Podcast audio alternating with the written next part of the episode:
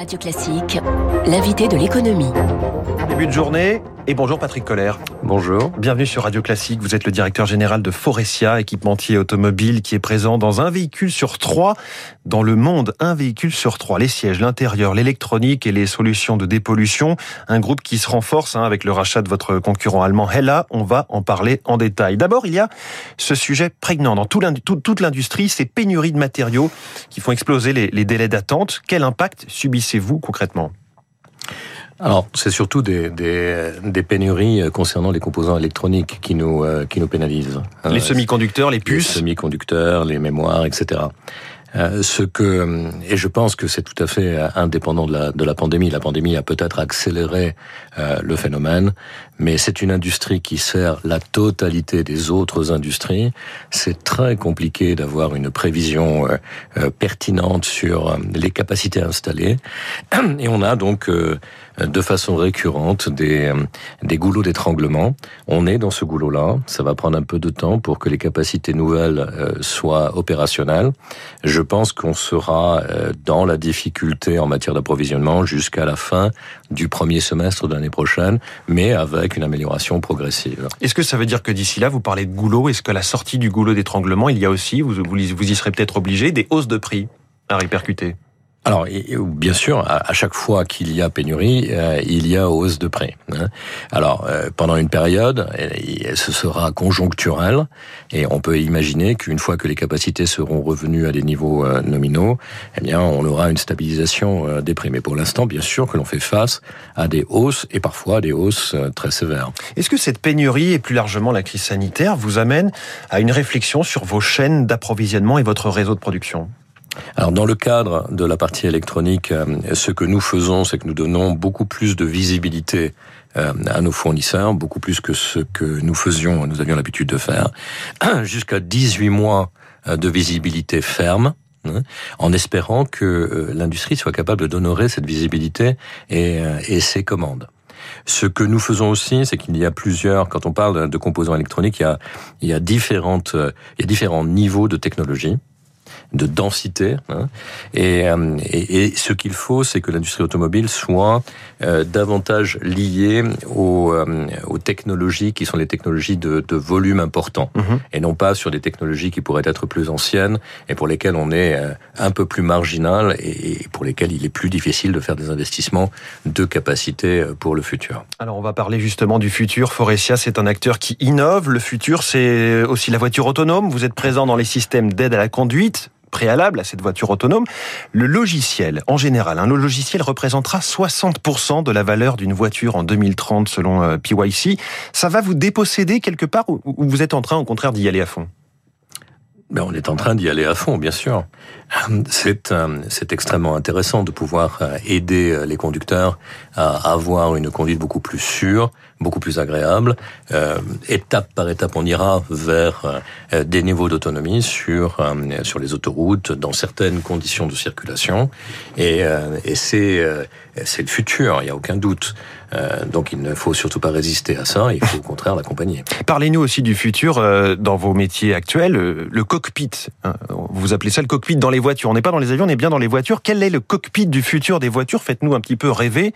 C'est toujours plus de personnalisation notamment oui, d'individualisation. Euh, c'est euh, chaque personne à l'intérieur euh, du véhicule va avoir son propre univers en matière sonore, en matière visuelle, donc de vidéo par exemple, d'activité. Certains se détendront, écouteront de la musique, d'autres regarderont un film, d'autres encore travailleront. On va pas se gêner les uns les autres si on regarde chacun un film de son côté? Non, on ne se gênera pas. On aura des systèmes qui permettront cette, cette individualisation, mais qui permettront aussi d'être ensemble et d'être ensemble de façon plus convivial si on le souhaite. Ce que je crois aussi, c'est que euh, le CO2 est un, des paramètres très importants à considérer pour, euh, le futur. Euh, le combat contre le changement climatique, ça veut dire quoi? Ça veut dire des architectures différentes. une orientation vers l'économie circulaire beaucoup plus importante, euh, une gestion de la valeur des véhicules, donc des assets mmh. véhicules dans la durée euh, très différente d'aujourd'hui. Donc il y a là aussi énormément euh, d'innovation, à commencer par des matériaux différents. On va parler de l'hydrogène dans un instant, de cette transition écologique nécessaire, et vous êtes euh, en plein euh, dedans. Forestia rachète donc, Patrick Colère, Forestia rachète donc l'allemand Hella. à quoi ça sert, à part, c'est vrai, de passer de la 9 place mondiale à la 7 Qu'est-ce qui va concrètement se passer dans cette fusion? Hella est un, est, un acteur très important dans l'électronique, et en particulier dans l'électronique qui nous intéresse. Il y a pour nous trois segments très importants que sont l'électrification, donc toute la mobilité électrique, euh, et, et l'hydrogène y contribue. Donc il y a deux jambes à cette euh, à cette électrification. Euh, toute la partie ADAS et véhicules autonomes. ADAS, ce sont les aides à la conduite. Exactement. Et finalement toute la partie cockpit de l'électronique du cockpit, pardon, et de l'intérieur véhicule. Il y avait besoin d'acquérir une taille critique quelque part dans vos métiers? Oui, c'est important. C'est important parce que alors il y a, il y a deux choses importantes. Il y a d'abord euh, dans le dans l'automobile, mais je crois que c'est aussi vrai dans d'autres euh, secteurs industriels. Ce qui est important, c'est que vous soyez en position de leader dans les différents segments euh, dans lesquels vous opérez, avec un contenu technologique très important, parfaitement aligné avec les méga trends de votre industrie. Hein. Et je crois que c'est la collection de ces activités-là qui fait de l'entreprise une entreprise forte. Bien entendu, la conséquence aussi, c'est la taille. Et la taille, ça veut dire quoi? Ça veut dire un EBITDA plus important, donc une capacité d'innovation, une capacité d'accompagnement euh, de vos, euh, de vos clients qui est plus importante, et bien sûr aussi un désendettement beaucoup plus rapide, ce qui vous permet d'être un acteur mm. mondial de, euh, de l'automobile pour ce qui nous concerne. Et il y a aussi une complémentarité géographique de vos marchés, je crois, concernant, pour concernant là, euh, D'abord, il y a aussi le métier de, du lighting, hein, donc le métier de l'éclairage, qui est euh, le mm. métier d'origine de Ella, sur lequel Ella est en position de leader.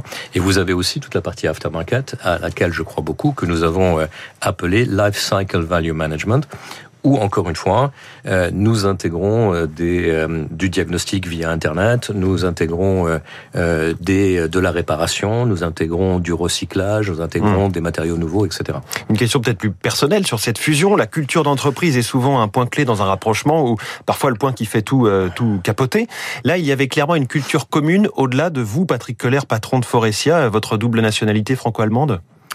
On, a, on, travaille avec euh, avec elle depuis 2018 euh, euh, sur l'éclairage intérieur des voitures. Donc on a un partenariat qui nous a permis de d'évaluer notre compatibilité, si je peux m'exprimer de cette manière-là, et qui est totale. On a on a une similitude de culture, on a des des valeurs communes. Donc je ne je ne prévois aucune difficulté d'intégration de ce point de vue.